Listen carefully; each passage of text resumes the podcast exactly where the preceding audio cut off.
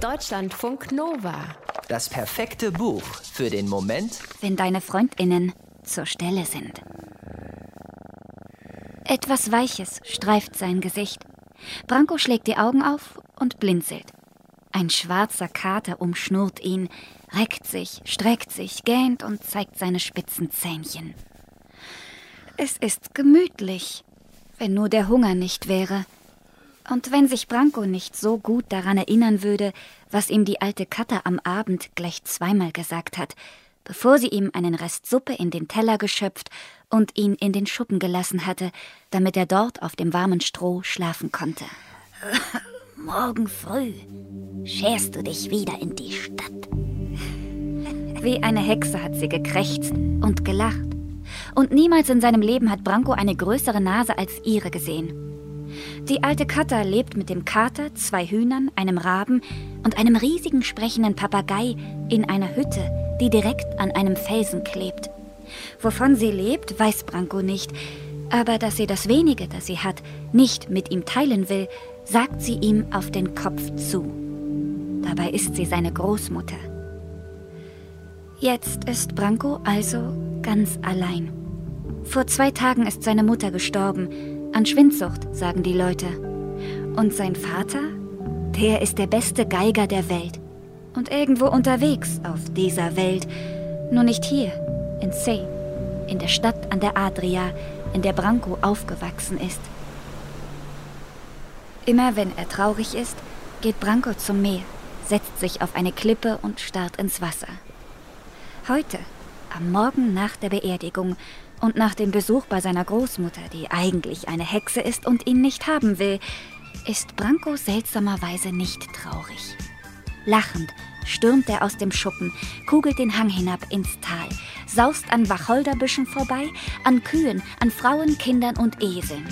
Er rennt zum Brunnen auf dem Marktplatz und wäscht sich.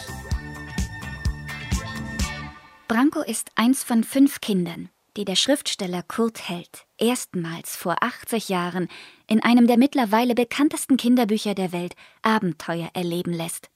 Die Rote Zora und ihre Bande heißt das Buch. Es handelt vor allem von Freundschaft. Es handelt aber auch von einer Zweiklassengesellschaft, von Arm und Reich, von Macht und Machtmissbrauch. Es erzählt von Zora, Nikola, Pavel, Juro und Branko, die im Turm einer alten Burg hausen und sich von den Erwachsenen weder verbiegen noch einsperren lassen. Gemeinsam versuchen sie, über die Runden zu kommen. Einfach ist das nicht. Obwohl es ein Morgen wie jeder andere ist, beginnt für Branko an diesem Morgen ein neues Leben. Ein Leben ohne Familie, aber ein Leben mit ganz neuen Freunden. Das kann Branko freilich nicht voraussehen, aber es wird passieren. Sein Magen knurrt immer lauter da rutscht dem Händler Radic ein kleiner Fisch vom Tisch und fällt in den Staub. Branko ergreift seine Chance. Er hebt den Fisch auf und versteckt ihn unter seinem Hemd. Plötzlich steht der reiche Karaman hinter ihm, greift ihm hart in den Nacken und ruft den Wachmann Begovic hinzu, damit der Branko festnimmt und einsperrt. Das gibt einen ganz schönen Tumult auf dem Marktplatz. Alle reden durcheinander. Die einen nennen Branko einen Spitzbuben, die anderen haben Mitleid mit ihm. Branko schämt sich. Und dann taucht plötzlich ein rothaariges Mädchen auf und erklärt Begovic ohne ein Zittern in der Stimme, dass Branko den Fisch nicht gestohlen, sondern gefunden hat. Branko ist beeindruckt von ihr. Sie strahlt, nicht nur wegen der roten Haare. Ihre bernsteinfarbenen Augen blitzen mutig. Sie sieht sehr stark aus. Begovic nimmt ihn trotzdem mit auf die Wache und sperrt ihn in eine Zelle. Das rothaarige Mädchen aber ist so schnell verschwunden, wie es aufgetaucht war. Alle in Say kennen es. Alle bis auf Branko. Sie sei die Anführerin einer Bande von wilden Waisenkindern, erfährt er. Keine Obstplantage sei vor ihnen sicher. Zora heißt sie. Die rote Zora. Und wenn ein Kind in Not ist, dann ist die rote Zora zur Stelle.